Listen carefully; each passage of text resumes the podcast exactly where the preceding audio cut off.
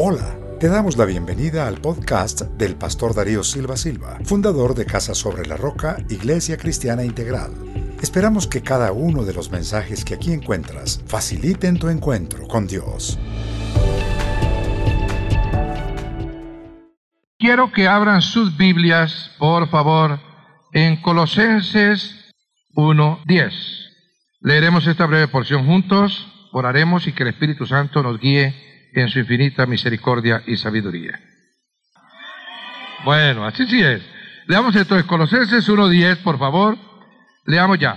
Para que andéis como es digno del Señor, agradándole en todo, llevando fruto en toda buena obra y creciendo en el conocimiento de Dios. Padre, te agradecemos por tu hermosa palabra de esta noche. Ministra la segura sabiduría del Espíritu Santo que no sea solo conocimiento, sino aplicación del conocimiento a la vida práctica, es decir, sabiduría, que es llevar al testimonio lo que hemos aprendido de ti, con el poder del Espíritu Santo. Y en el nombre de Jesús y el pueblo con alegría dice, amén y amén. Aquí el apóstol nos dice que debemos andar como es digno del Señor. Habla de andar, no habla de pensar, no habla de sentir, sino de andar. Se está refiriendo a la vida, se está refiriendo a la conducta. Agradándole en todo. Algunos ciertamente agradan al Señor en algunas cosas, pero le producen mucho desagrado en otras. Pero la Biblia dice que hay que agradarlo en todo. Luego añade lo que quizás es la columna vertebral de lo que enseñaremos o recordaremos esta noche, llevando fruto en toda buena obra. Llevar fruto. Ese es el quid del asunto esta noche. Y creciendo en el conocimiento de Dios. Voy a resumirlo otra vez. Andar, es decir, vivir en Dios, vivir dignamente, agradándolo en todo, agradándolo en nuestra conducta, llevando fruto en toda buena obra y creciendo en el conocimiento de Dios. Es uno de esos versículos que están llenos de la ciencia divina. Hablando de fruto, me gustaría referirme al famoso fruto del Espíritu Santo. Si miramos la epístola a los Gálatas,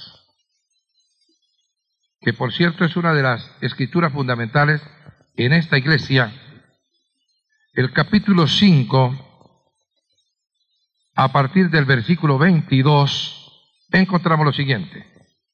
Mas el fruto del Espíritu es amor, gozo, paz, paciencia, benignidad, bondad, fe, mansedumbre, templanza. Contra tales cosas no hay ley. Con gran énfasis se habla hoy en día, en un mundo que ha sido regido por lo pentecostal, sobre los dones del Espíritu Santo. Y desgraciadamente se ha desbalanceado la iglesia cristiana, se ha desequilibrado porque se descuidó la enseñanza del fruto. La gente vive por experiencias de carácter sobrenatural pero no vive cimentada como un árbol que produzca fruto en Cristo Jesús. Y ese es uno de los más graves problemas que tenemos hoy en día. Existe un peligro cuando se descuida el desarrollo interior que da el fruto del Espíritu Santo por buscar la manifestación exterior de los dones. Es una cosa sumamente grave que ocurre. Un ejemplo de esto lo podemos hallar en las Sagradas Escrituras.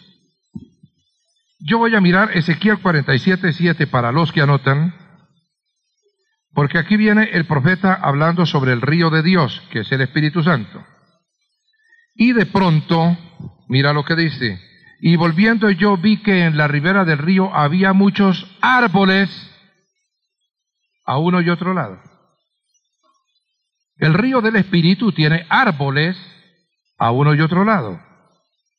Pero lo que me parece más interesante es en el versículo 12, Junto al río en la ribera, a uno y otro lado, crecerá toda clase de árboles frutales. ¿Qué significa? Árboles que den fruto, que es de lo que estamos hablando esta noche. No solo de ser un árbol, sino de ser un árbol que dé fruto, de ser un árbol frutal. ¿Cómo lo describe Isaías? Sus hojas nunca caerán, ni faltará su fruto. A su tiempo madurará, porque sus aguas salen del santuario. Y atención, su fruto será para comer y su hoja para medicina. Mira las características del fruto de estos árboles que están al lado y lado en la ribera del río del Espíritu Santo. Esos árboles somos nosotros, o por lo menos se supone que lo somos. Amén. Que nosotros somos los árboles que debemos dar el fruto del Espíritu Santo. Y nos habla de alimentación y de salud. Muy bien. Espero que nos comencemos a entender porque nos divertiremos un ratico esta noche y ojalá llevemos mucho fruto. Amén. Hay nueve características del fruto del Espíritu Santo. Lo primero que tengo para decirte es, no cometas el error que se ha vuelto desgraciadamente tan común de decir los frutos del Espíritu Santo. La Biblia no dice que el Espíritu Santo tiene varios frutos. La Biblia dice el fruto es uno solo. En la Biblia el singular es singular y el plural es plural. Tú no puedes convertir el singular en plural ni el plural en singular porque estás traicionando el sentido original de la escritura. Es el fruto, uno solo. Lo voy a aclarar. No se trata de nueve naranjas. Se trata de una naranja con nueve capullos. Amén. Es el fruto, pero tiene nueve capullos, nueve características. Ahí están en Gálatas. Amor, gozo, paz, paciencia, benignidad, bondad, fe, mansedumbre y templanza. De estos nueve, podemos decir que se dividen en tres grupos para facilitar su estudio. Tres grupos de a tres. El primer grupo de a tres tiene que ver en nuestra relación con Dios. Son amor, gozo y paz. El segundo grupo tiene que ver con nuestra relación con otras personas son paciencia, benignidad y bondad. Y el tercer grupo de tres tiene que ver con nosotros mismos, con nuestro propio desarrollo, fe, mansedumbre y templanza. Y es eso lo que vamos a analizar brevemente ahora. Amor. La palabra en el griego es agapa o agape. No se trata del amor erótico que atrae a un hombre y a una mujer. No se trata del amor fileos, que es el amor de los amigos. Se trata del amor sobrenatural, ágape. El amor de Dios es una devoción fuerte, ardiente, tierna y compasiva que busca el bienestar de todas las personas sin excepción. Amén. Esa es la clase de amor que habla en el griego el apóstol San Pablo, el amor ágape. El gozo, la palabra es cara, escrito chara en el griego. Esta palabra significa un estímulo emocional, un placer indefinible por las bendiciones recibidas o las bendiciones que esperamos recibir. Chara o cara en el griego. Es esa clase de gozo. No que te tomas una botella de whisky y empiezas a hablar como un imbécil esa clase de gozo no es. Porque San Pablo ha dicho, no os embriaguéis con vino en lo cual hay disolución, antes bien sed llenos del Espíritu Santo. El Espíritu nos llena y verdad, estamos como, como dicen los costellos, como piaos. No se ha dado cuenta que cuando uno está lleno del Espíritu Santo, parece como si estuviera borracho.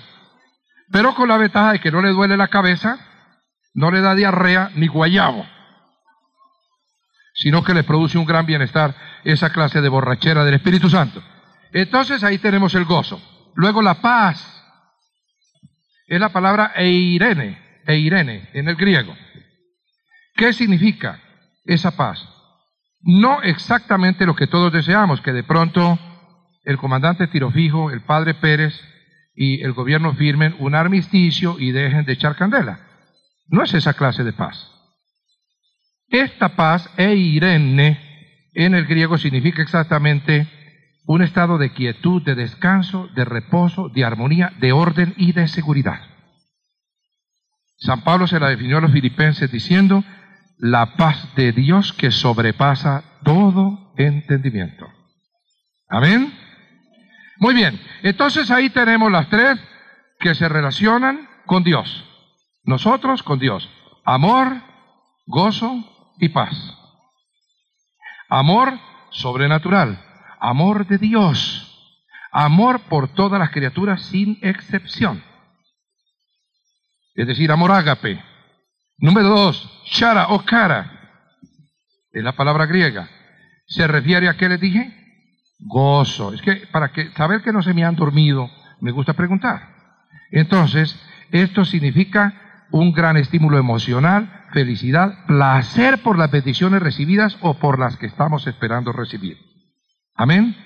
Y finalmente, e Irene, paz, quietud, armonía, seguridad absoluta, la paz de Dios que sobrepasa todo entendimiento. El segundo grupo, en el fruto del Espíritu Santo, los tres capullos que siguen, se relacionan con otras personas. Digamos que es en nuestras relaciones interpersonales, sobre todo. Vamos a mirar ahí. Paciencia. La palabra griega es macrotumia. ¿Qué significa macrotumia? Significa tolerancia. Significa saber soportar. Significa que te ofenden, te hieren, te provocan, te retan y tú puedes soportar eso sin quejarte, sin resentirte y sin murmurar. Ay, ay, ay. Macrotumia, acuérdese de esa palabreja tan rara. Ahí la tiene. Bueno, la segunda es benignidad. En el griego se trata de la palabra crestotes. Crestotes. Quiere decir un carácter apacible, cariñoso, un temperamento que no varía, una persona muy refinada y culta en su porte, en su trato con los demás. Eso significa crestotes, es decir, benignidad en el griego. Y el apóstol San Pablo les dijo a los filipenses, vuestra gentileza sea conocida de todos los hombres. Ser gentil. Es que el problema en un mundo de atarbanes es que los cristianos no hemos aprendido que la urbanidad y las buenas maneras son propios del cristiano. Y tenemos que rescatar el valor de la urbanidad y las buenas maneras. Muy bien. Pasemos ahora al tercero que es bondad. Agotosune es la palabra griega para bondad. El estado de ser virtuoso, generoso y piadoso en la vida y en la conducta. Entonces ahí tenemos las tres del segundo grupo, paciencia, benignidad y bondad. Pasemos al tercer grupo. Tiene que ver sobre todo con nosotros mismos. La primera es fe. La palabra griega es pistis pistis. Significa un principio divino que está sembrado en tu corazón, que se ha creado internamente, pero que expresa una confianza exterior. El grano de mostaza, que dice Jesús que se siembra y que después se convierte en un árbol gigantesco que hasta las aves del campo anidan bajo sus ramas. Eso nos da firmeza y seguridad para marchar en la vida. Esta clase de fe como don del Espíritu Santo fue muy bien expresada por el profeta Isaías cuando dijo estas solemnes palabras. Cuando pases por las aguas, no te anegarás. Y si por el fuego, no te quemarás, ni la llama arderá en ti. Y quiero que te quede bien clarito que el Señor no te está prometiendo ese cristianismo de sueño americano de Disneylandia y de Hollywood que algunos predican, de que se acabaron los problemas.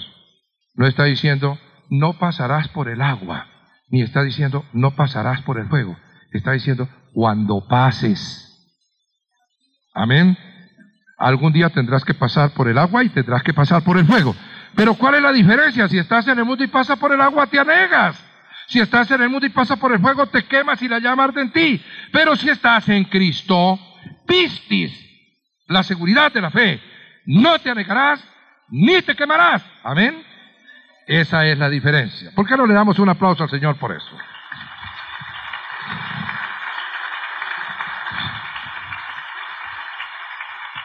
Luego viene mansedumbre. Esa palabra en el griego es paraotes. Paraotes. Quiere decir un carácter complaciente, no apasionado.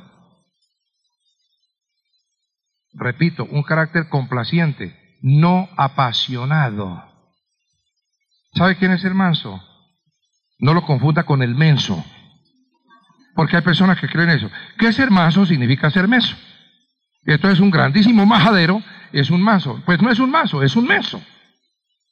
Y el Señor no está diciendo que tú renuncies a los perfiles de tu personalidad, ni a las aristas de tu temperamento, porque Él te ha dado un temperamento, que Él te lo quiere perfeccionar para su obra. No se trata de eso. No se trata de eso. Mm, ni se trata del hermanito que ya sabe el cuento, porque el domingo lo eché aquí otra vez. Yo soy tan humilde que hasta me siento orgulloso de lo humilde que soy. Esas bobadas no pertenecen a la índole cristiana. La mansedumbre es ser uno capaz de renunciar a sus derechos en beneficio del otro. En eso consiste exactamente la mansedumbre. Y luego tenemos la templanza. Ecrateia. Ecrateia es la palabra en el griego. Significa sencillamente rienda o dominio propio. Dominio propio. Una moderación de los apetitos y las inclinaciones naturales de nuestra carne. Entonces San Pablo dijo con mucha claridad sobre las cosas que no están expresamente reglamentadas en la Biblia, prohibidas u ordenadas. Hay unas cosas que están prohibidas y hay otras que están ordenadas. Por ejemplo, en los mandamientos, no cometerás adulterio. Eso no tiene ninguna discusión. Allí ya no hay nada que hacer. Es un mandamiento. No cometerás adulterio. Está prohibido. Digan amén. Me gusta así, sí. Luego también, huid de la fornicación. Es una orden. Imperativo. Huid de la fornicación. Eso no tiene discusiones para el cristiano. Además hay cosas ordenadas. Entonces dice, fariseos hipócritas, ¿por qué diezmáis? La menta y el eneldo y el comino. Y descuidáis lo más importante de la ley, la justicia, la misericordia y la fe. Esto era necesario hacer sin dejar de hacer aquello. Está ordenado el diezmo. No tiene discusión. Digan amén. Ok. Entonces ahora tenemos otro problemita. Guardarás el día de reposo. Está ordenado. Esas cosas no tienen discusión. Para eso no se necesita templanza. Simplemente cumplir una orden que Dios da, positiva o negativa. No lo haga, sí lo haga. Pero hay algunas cosas que no están expresamente reglamentadas en la palabra. Entonces San Pablo le da a los corintios la clave maestra de la libertad de conciencia. Dice, todas las cosas me son lícitas, mas no todas convienen. Todas las cosas me son lícitas, mas yo no me dejaré dominar de ninguna. Entonces, lo que no está expresamente prohibido en la Biblia, lo podemos hacer, siempre y cuando que convenga. Primero, si no es conveniente, no lo hagas. No todas convienen. Ahora, si esa cosa que no está reglamentada por la Biblia se te convierte en algo que te arrastra, que te lleva ciegamente, aunque no esté prohibida u ordenada en la Biblia, no lo hagas porque tú no te tienes que dejar dominar de ninguna cosa. Amén. Entonces ahí tienes la templanza. La templanza es saber poner el freno a tiempo. Amén. A tiempo. Entonces yo llego a la casa de un inconverso y me dice, oiga, ustedes dicen que son las temias totales, usted no se toma ni siquiera una copa de vino de comer ahí con la carne. No, yo sí me la tomo. La Biblia lo que dice es que los borrachos no heredarán el reino de Dios. Entonces me tomo la copa de vino como me la tomo con la cena del Señor también. El otro día me dijeron a mí, ¿cómo se le ocurre dar vino con la cena del Señor? ¿Cómo me ocurre? ¿Cómo se les ocurría en la época? ¿Cómo se le ocurrió al Señor? El Señor dio vino y pan con la cena. Ese cuento puede que era jugo de uva, se necesita hacer uno muy retorcido para que el metre le diga al novio, oiga, ¿cómo se le ocurre dar el vino de mejor buque al final? Pues como si los jugos de uva tuvieran buque. Ahora, cada uno es libre, hay iglesias donde dan culé de uva, yo no critico eso, que den lo que quieren. Aquí daremos vino. No. Y no quiere decir que si no es vino es pecado, tampoco. Cada uno que dé lo que quiera. Lo importante que entienden la cena es que es comida y bebida. Pero entonces llega un hombre y me dice, y entonces, cuando uno ha sido borracho, dipsómano, alcohólico, y se toma eso, sale directamente a beber trago. Le dije, si usted sale directamente a beber trago, usted no ha nacido de nuevo. Usted todavía no ha sido regenerado por el Espíritu Santo. Imagínese uno con esa clase de restricciones en una iglesia donde hay mujeres tan bonitas, gloria a Dios por eso. Entonces tendría que decir que no vengan las mujeres bonitas a la iglesia porque los que han sido fornicarios o adúlteros se van a sentir tentados. Y entonces nos metemos en un problema en la iglesia que no podemos hacer nada. Porque no es que de pronto el hermanito vuelve a caer, pues si el hermanito vuelve a caer, el hermanito no se ha convertido. Así sencillo. Entonces, un momentico, a ver. La templanza, saber poner el freno a tiempo. Porque es que a veces lo que pasa es que nosotros somos expertos en poner el acelerador, pero no en poner el freno. Entonces ahí tenemos las nueve características del fruto del Espíritu Santo. Quisiera complementar rápidamente algunas cosas. ¿Cómo se produce el fruto del Espíritu en nuestras vidas? El fruto comienza cuando nosotros creemos al Evangelio. Allí comienza. Vamos a mirar Colosenses 1, 5, 6. A causa de la esperanza que os está guardada en los cielos, de la cual ya habéis oído por la palabra verdadera del Evangelio, habéis oído por la palabra verdadera del Evangelio, que ha llegado hasta vosotros, así como a todo el mundo, y lleva, ¿qué cosa lleva? No, iglesia, ¿qué lleva? Lleva fruto y crece también en vosotros desde el día que oísteis y conocisteis la gracia de Dios en verdad. ¿Cuándo empieza ese proceso de dar fruto? Cuando creemos al Evangelio. El día que nos convertimos, ese día empieza este proceso. Ahora, por supuesto, como lo he dicho, es un proceso para producir fruto. No es que el mismo día la persona pasó aquí frente, Señor Jesucristo, yo te reconozco como mi Señor y Salvador, y salió cargado de fruto el tipo pues a la calle. Tampoco es así, porque el árbol primero hay que sembrar la semilla, después echar las raíces, después sale el tallo, las ramas y finalmente el fruto. Es un proceso. Amén. Bueno, entonces en Marcos 4:28, vamos a ilustrar lo que digo. Marcos 4:28. Bueno, la famosa parábola del sembrador. Porque de suyo lleva fruto la tierra, pero atención, aquí dice otra cosa, primero hierba, luego espiga, después grano lleno en la espiga, y cuando el fruto está maduro, enseguida se mete la hoz porque la ciega ha llegado. ¿Se da cuenta? Mire bien el proceso que se cumple, dicho aquí por Marcos. De suyo lleva fruto la tierra. ¿Qué lleva primero? Hierba, luego espiga, después grano lleno en la espiga. Y cuando el fruto está maduro, entonces es cuando se mete la hoz para hacer la siega. Amén. Bueno, entonces es un proceso. Hay que entender otra cosa. No todos los creyentes tienen el mismo grado de fructividad. Unos dan más fruto, otros dan menos fruto. Hay algunos árboles muy corpulentos, ¿no es cierto? Hay otros árboles medianos, otros más pequeños, y de los que están llenas hoy las iglesias, bonsáis. Hermanos, están llenos de bonsáis las iglesias. La gente no crece. Bueno, miremos Mateo 13, 23. Ahora sí voy. Perdón, 13, 23. Mas el que fue sembrado en buena tierra, oiga, está hablando en la parábola del sembrador del Señor, el que fue sembrado en buena tierra. Se supone que los que estamos en la iglesia es porque somos buena tierra. Amén.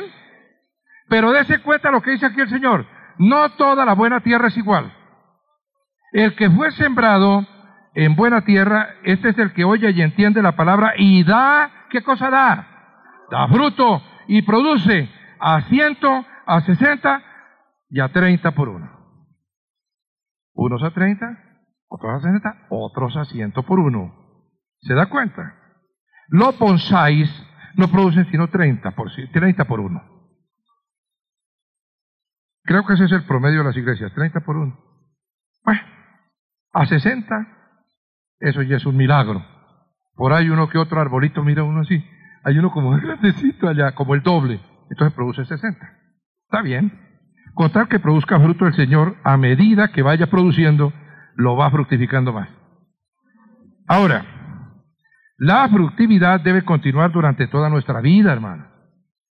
A partir del momento en que somos sembrados por el Señor. Salmo 92, 14. Es tan linda esta escritura. Aún en la vejez fructificarán. Estarán vigorosos y verdes. Oiga bien, hermano. Aún en la vejez fructificarán. Vamos a dar fruto hasta cuando estemos viejos. Digo estemos porque yo apenas llevo como medio siglo y creo que voy a pasar del siglo. Bueno, soy un hombre de fe fuerte. Y si no dese cuenta cuántos muros han caído aquí, cuántos van a seguir cayendo. Entonces créame que van a tener pastor para largo rato. Ese amén estuvo cortico, pero no importa. Ustedes me soportan y yo lo soporto a ustedes también, no se preocupen. Ok, entonces mire, hay una característica en las palmeras del desierto, hermano. Es una característica bien curiosa. Aquí hay un gran ingeniero forestal y hombre muy espiritual que es el doctor Félix Mosquera. La palmera del desierto cuando está vieja, cuando está vieja, ¿sabe lo que hace? Produce más abundancia de fruto y fruto más dulce. Digan amén. Los viejitos producimos fruto más dulce.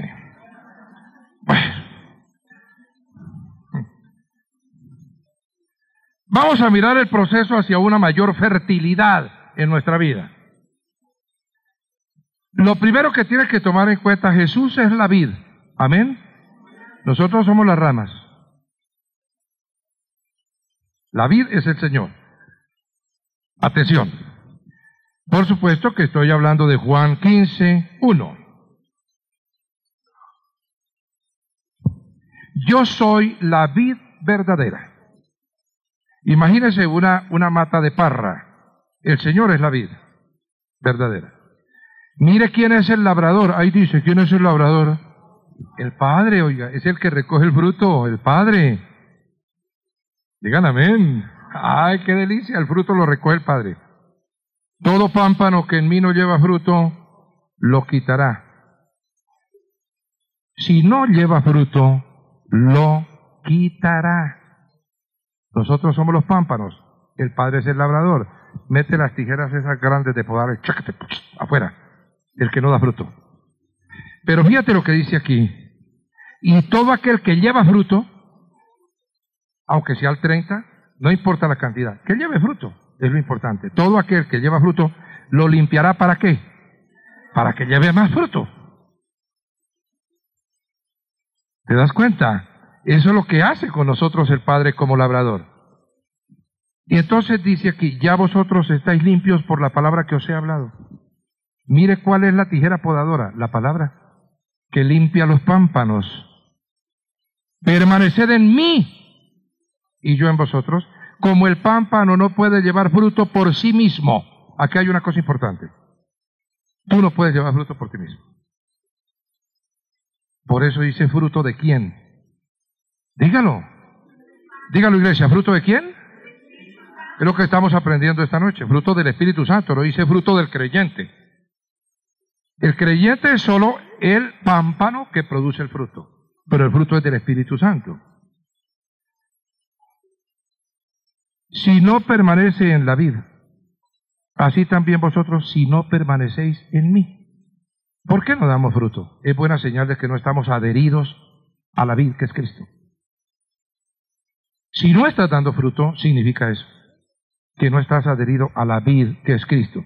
Yo soy la vid, vosotros los pámpanos. El que permanece en mí y yo en él, este lleva, ¿qué lleva? Mucho fruto. Lleva mucho fruto, porque separado de mí, nada podéis hacer.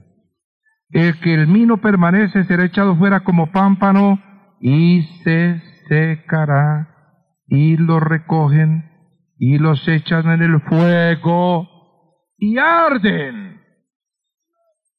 Solo me resta añadir las mismas palabras textuales del Señor. El que tenga oídos para oír, oiga. Está muy claro ahí. Muy bien. Entonces, los creyentes somos las ramas, el Padre es el labrador, la vida es Jesucristo, ¿no es cierto? La voluntad de Él es que demos más fruto cada día. Es evidente que nuestras pasiones, nuestras voluptuosidades, nuestra naturaleza carnal, nos sacan algunas ramitas secas todos los días. Hay que permitirle al Padre, mediante el arrepentimiento, que las corte y las eche al fuego, para que salga una ramita que dé fruto, allí donde estaba la ramita seca. Amén. Bueno, el proceso hacia la fertilidad consiste en que el Padre nos tiene que podar todos los días. Nos tiene que podar. Esa es la disciplina del Señor. Entonces, los que rechazan ser fertilizados por Dios son cortados y son arrojados al fuego. Acompáñeme por favor a Lucas 13, 6, 9. Lucas 13, 6, 9. Que esta es una historia tremenda. Dijo también esta parábola. Tenía un hombre una higuera plantada en su viña y vino a buscar en ella. ¿Qué cosa vino a buscar? Fruto y no lo halló. Oiga bien lo que está diciendo aquí el Señor. Vino a buscar fruto y no lo halló.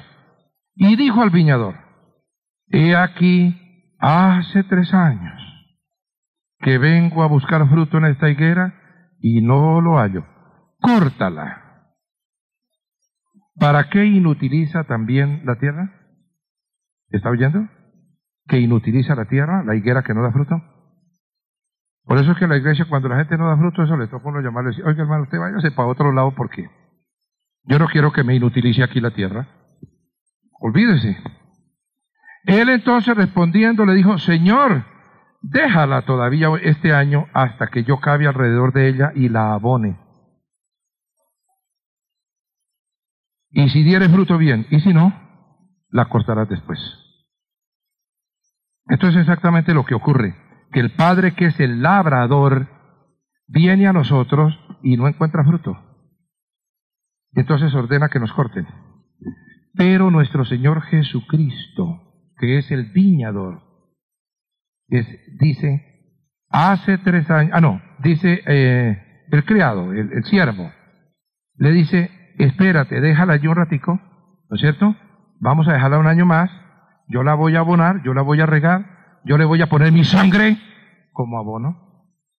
Y si da fruto bien, y si no, bueno, entonces si no, si ya no podemos hacer nada. Hay que cortar. Vuelvo a repetir las palabras textuales de Jesús. El que tenga oídos para oír, oiga. Bueno, oiga, mire, vea, si soy bayuno lo diría así, cómo se reproduce el fruto, porque hay otra cosa. No es que el árbol lleva fruto en sí mismo, sino que lo tiene que reproducir. Amén. ¿Cuántas cosas sobre el fruto del Espíritu? La semilla de reproducción está en el fruto mismo. Eso es así en toda la naturaleza. Y lo que ocurre en la naturaleza no es sino una imagen de lo que ocurre en el mundo espiritual. Miremos Génesis 1, 11, 12. Después dijo Dios, produzca la tierra hierba verde, hierba que dé semilla, árbol de fruto que dé fruto según su género, que su semilla esté donde? En él. En el fruto tiene que estar la semilla, sobre la tierra. Y fue así. En el fruto está la semilla. Mire la naturaleza y verá. Oí la ilustración que hizo un predicador con un aguacate. Dijo, ¿cuántos aguacates hay aquí? Le dijeron, uno. Dijo, no. Aquí hay centenares de aguacates. De pronto miles de aguacates. ¿Cómo así? Millones de aguacates. ¿Por qué? Dijo, porque la pepa de este aguacate se siembra, produce otro aguacate que produce aguacates y cada uno de esos aguacates va produciendo la pepa que produce otro aguacate para que siga produciendo aguacates. Perdóneme, pero parece un poco tonta la ilustración, pero es así. La semilla está en el fruto. Entonces nosotros sembramos fruto en la vida de otros. Amén. Mire allí Proverbios 11, 18. Proverbios 11, 18. Ya estamos terminando, pero está divertidita la cosa. A ver, el impío hace obra falsa, mas el que siembra justicia tendrá galardón firme. Siembra justicia. Estamos hablando de árboles y estamos hablando de sembrar. Y en Santiago 3.18, que me parece una escritura muy pertinente, Santiago 3.18. Bueno, aquí lo tengo. Y el fruto de justicia se siembra en paz para aquellos que hacen la paz. Muy bien. El fruto del Espíritu es un balance para los dones del Espíritu. Óigame bien lo que le digo. Una vez enseñé aquí que la paloma, que es el Espíritu Santo, tiene un ala con nueve plumones, que son los nueve dones del Espíritu Santo, y la otra ala con nueve, con nueve plumones, que son las nueve características del, fruto del Espíritu Santo. No conozco ninguna paloma que vuele con una sola ala. Necesita las dos alas para volar. Entonces hay que tener el fruto, pero hay que tener también los dones. Pero quiero que lo pienses de esta manera. ¿Sabes qué son los dones? Los dones son regalos. Hablemos del árbol de Navidad. Son los regalos que el Señor nos cuelga en el árbol de Navidad. Los dones. Pero no son el fruto del árbol. ¿Se da cuenta? El fruto lo produce el árbol mismo. Tú no tienes que producir dones. Tú produces fruto. Los dones el Señor te los regala. Son los regalos de Navidad colgados del árbol. Exactamente. Porque don quiere decir regalo. Entonces, el fruto del Espíritu es como las manzanas de un árbol de manzanas. Exactamente son la evidencia de una vida espiritual sana. Usted sabe que una persona tiene vida espiritual sana por el fruto que muestra. Usted no lo sabe por los dones. Y te voy a decir algo que es horrible de decir, pero que es cierto. El don te puede condenar. ¿Qué dijo, pastor? ¿Qué herejía? No es herejía. El don te puede condenar. Jesús dijo, muchos vendrán en aquel día y me dirán, Señor, en tu nombre hicimos muchos milagros. En tu nombre sanamos muchos enfermos. En tu nombre echamos fuera muchos demonios. Y el Señor les dirá, ay, me alabo muchachos, qué cantidad de hazañas hicieron con mis dones. Sigan nomás. Y yo les responderé, apartados de mí, hacedores de maldad. Practicaban los dones porque echaban demonios en el nombre de Jesús, sanaban enfermos en el nombre de Jesús, hicieron milagros en el nombre de Jesús pero no tenían fruto. Porque una compaginación escritural sana, conforme a la teología sistemática de Luis Berkhoff, nos permite mirar más adelante en el mismo Mateo cuál es la razón para ese rechazo. Porque tuve hambre y no me disteis de comer. Estuve desnudo, no me vestisteis. Enfermo y en la cárcel y no me fuisteis a visitar. Y fui forastero y no me recogisteis, etc. Entonces, ¿qué nos está diciendo? Que es el fruto, la evidencia de una vida espiritual sana, no el don. El don es un regalo que Dios te da. y que muchas veces es mal utilizado y que no garantiza la salvación. El fruto garantiza la salvación, porque una de las características del fruto es fe, y es por la fe que nos salvamos. Muy bien. Ahora, observa que el fruto es en singular, y que la escritura de Gálatas, de donde lo hemos tomado, las obras de la carne son en plural. Las obras de la carne. Ahora, el fruto siempre muestra nuestra vida interior. Oiga bien, nuestra vida interior. En Mateo 7, 17, 20, en el Sermón del Monte, está diciendo el Señor Jesucristo algo sobre los árboles. Y dice, dije Mateo 7, ¿qué? 17, 20. Así todo buen árbol da buenos frutos, pero el árbol malo da frutos malos.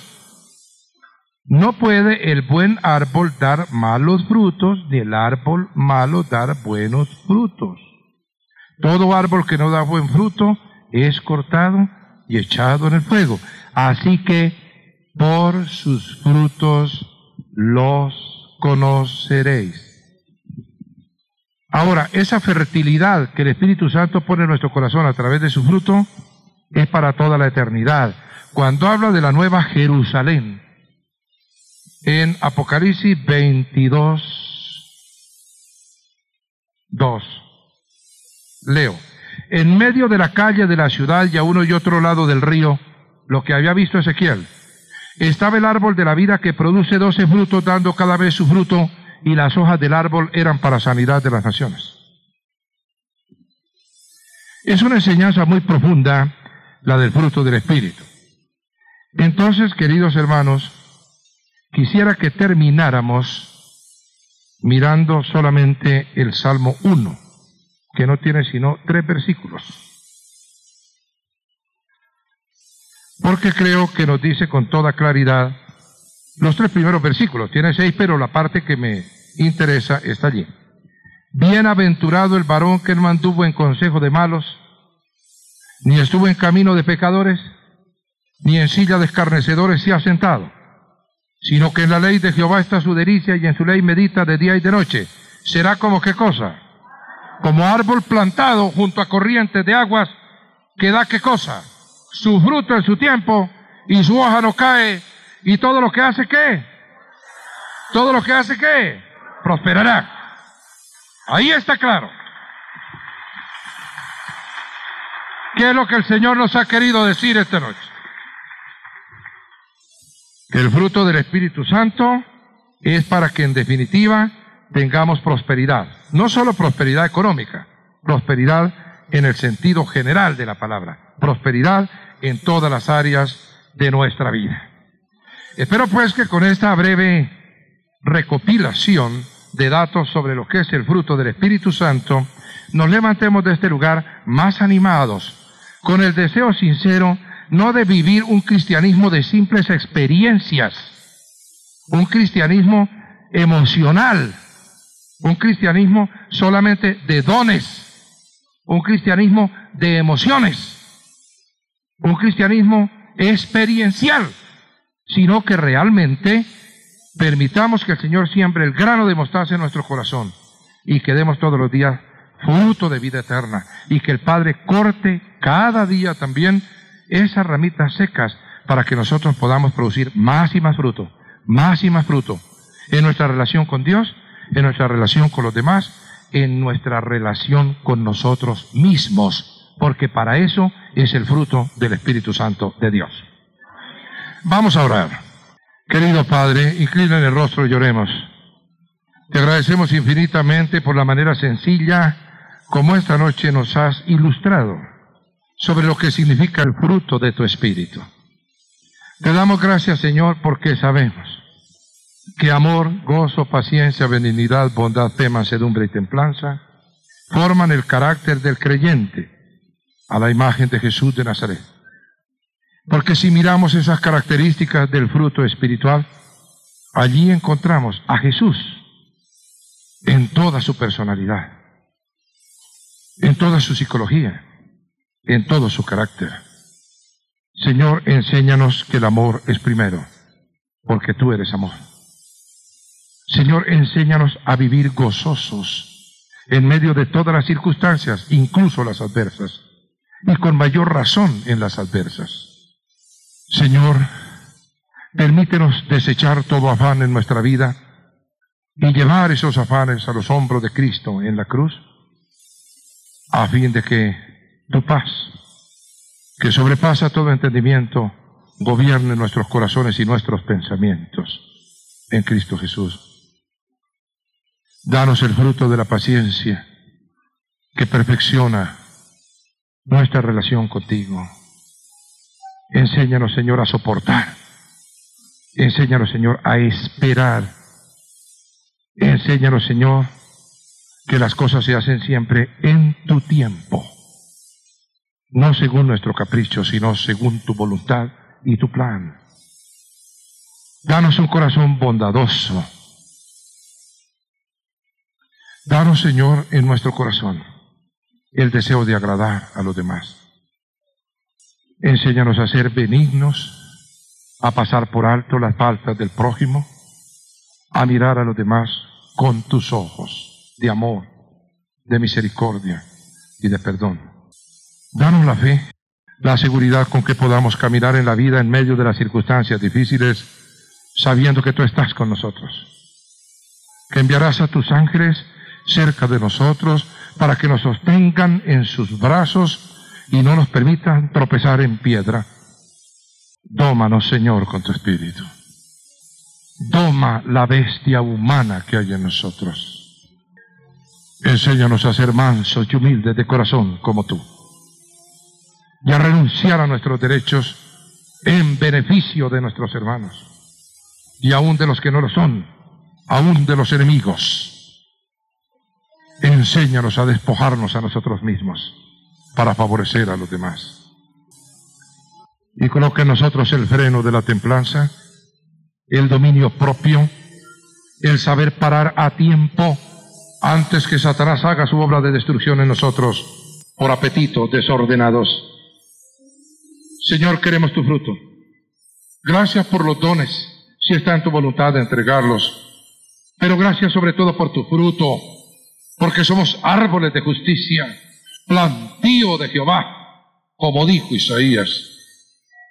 Queremos en esta iglesia, Señor, una arboleda hermosa, llena de fruto para ti, para tu siega, para tu cosecha. Y danos muchos obreros, porque la mies es mucha y los obreros pocos, Señor. Padre, estamos dispuestos a recibir tu disciplina.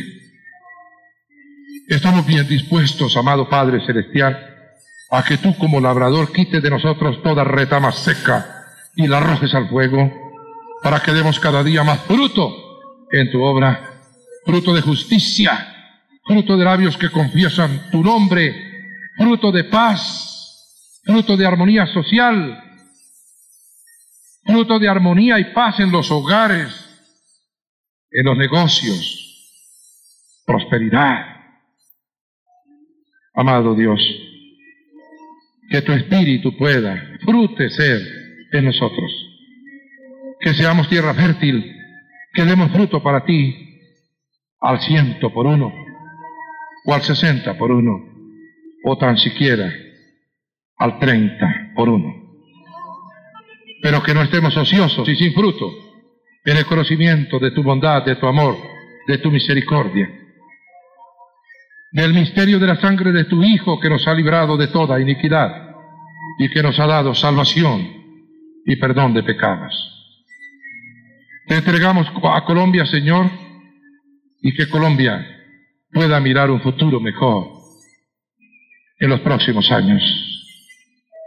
Oramos por todas las personas que están equivocadas en alguna forma. A nadie juzgamos. No tenemos que combatir, sino convertir. Que te conozcan a ti, porque entonces todos cambiarán. Eso es lo importante, Señor. Tú eres el único que juzgas todos los corazones y todas las intenciones. Bendice nuestra patria, Dios. Danos un periodo de paz y prosperidad. una patria con fruto a través de tus hijos. En el nombre de Jesús. Gracias por escucharnos. Comparte este mensaje con tus familiares y amigos. Si quieres ser parte de nuestra casa, ingresa a www.casarroca.org.